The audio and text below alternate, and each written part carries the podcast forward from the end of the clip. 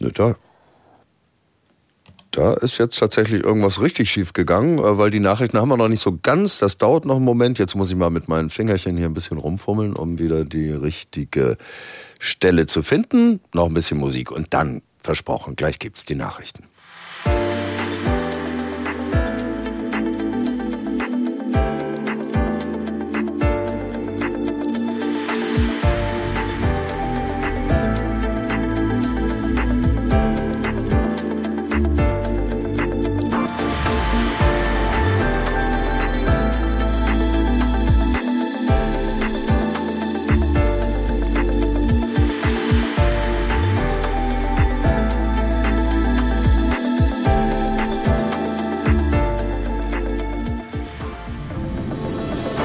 Info. Die Nachrichten für den Norden. Um 16 Uhr mit Tarek Yusbashi. Jahrelang haben sie keinen gemeinsamen Nenner gefunden. Heute haben sich das EU-Parlament und die Mitgliedsländer der Europäischen Union auf eine Asylreform geeinigt. Der Kurs soll deutlich verschärft werden.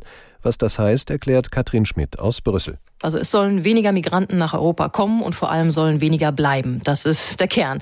Und dafür ist gewissermaßen Dreh- und Angelpunkt des Pakts schnelle Asylverfahren und dabei auch eine deutlich härtere Gangart, das muss man so sagen. Und diese Verfahren, die sollen künftig direkt in geschlossenen Lagern an den EU-Außengrenzen stattfinden, wo die Menschen ankommen.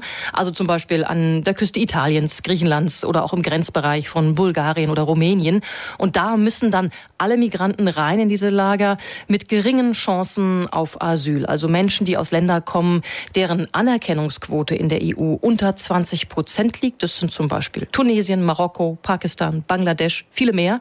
Und bei negativem Bescheid soll dann direkt von dort wieder abgeschoben werden. Auch in Deutschland sollen Abschiebungen künftig schneller gehen. Die Fraktionen der Ampelparteien haben sich jetzt auf Gesetzesänderungen in der Migrationspolitik und das genaue Verfahren geeinigt. Der Bundestag soll im Januar darüber abstimmen. Aus Berlin Jim Bob Nikschas. Umstritten war unter anderem, ob die Behörden auch ganze Gemeinschaftsunterkünfte nach einzelnen Personen durchsuchen dürfen. Das soll nun möglich sein.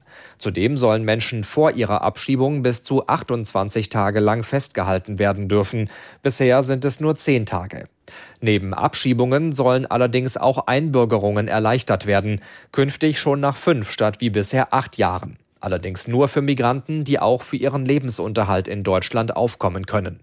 Die Grünen und Teile der SPD-Fraktion haben sich für Ausnahmen eingesetzt, für Menschen mit Behinderung oder in anderen Härtefällen. Das Bundeskabinett hat unter anderem über den Haushaltskompromiss, den die Spitzen der Ampelkoalition beschlossen haben, gesprochen. Die Einigung wurde den Ministerinnen und Ministern in der heutigen Sitzung formal vorgelegt. Einzelne Gesetzentwürfe seien aber noch nicht beschlossen, sagte Regierungssprecher Hebestreit. Noch immer sind einige Sparmaßnahmen umstritten. In den vergangenen Tagen hatten unter anderem das geplante Ende von Subventionen für die Landwirtschaft für Proteste gesorgt. Zum ersten Mal seit Beginn der Kämpfe im Gazastreifen hat ein Konvoi aus Jordanien Hilfsgüter nach Gaza gebracht. Nach Angaben des Welternährungsprogramms der Vereinten Nationen brachten 46 Lastwagen rund 750 Tonnen Lebensmittel über den Grenzübergang Kerem Shalom nach Gaza. Er war erst vor kurzem für Hilfslieferungen geöffnet worden. Ein UN-Vertreter sprach von einem entscheidenden Schritt für nachhaltigere Unterstützung. Hilfsgüter wurden bislang überwiegend über einen Grenzübergang zwischen dem Gazastreifen und Ägypten transportiert. Außerdem gibt es Medienberichte über eine mögliche neue Feuerpause im Gazastreifen. Israel soll eine einwöchige Waffenruhe angeboten haben, wenn dafür etwa 40 Geiseln freigelassen würden. Wegen manipulierter Abgaswerte muss Mercedes-Benz einen weiteren Rückruf starten. Das hat das Kraftfahrtbundesamt angeordnet.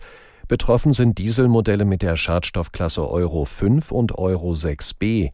Grund ist eine unzulässige Abschaltfunktion bei der Abgasreinigung. Nach Angaben von Mercedes-Benz müssen mindestens 100.000 Autos für ein Software-Update in die Werkstatt. Kundinnen und Kunden sollen von Mercedes informiert werden. Die neue proeuropäische Regierung in Polen hat die Führung der staatlichen Medien ausgetauscht.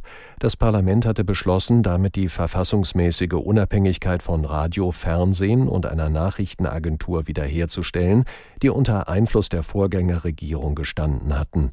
Aus Warschau Martin Adam. Der Großteil der Abgeordneten der bisherigen Regierungspartei PiS hatte an der Abstimmung nicht teilgenommen und stattdessen die Warschauer Zentrale von TVP besetzt. Zum Schutz der freien Medien, wie es hieß. Auch weiterhin befinden sich PiS-Vertreter im Gebäude und blockieren den Zugang. Inzwischen ist das Nachrichtenprogramm TVP Info abgeschaltet worden. Bei TVP 1, dem Hauptprogramm, fallen seit der Mittagsausgabe die Nachrichten aus. Für die nationalkonservative PiS-Partei, die Polen in den vergangenen acht Jahren regiert hat, ist vor allem TVP ein zentrales Instrument zum Machterhalt gewesen. Das waren die Nachrichten.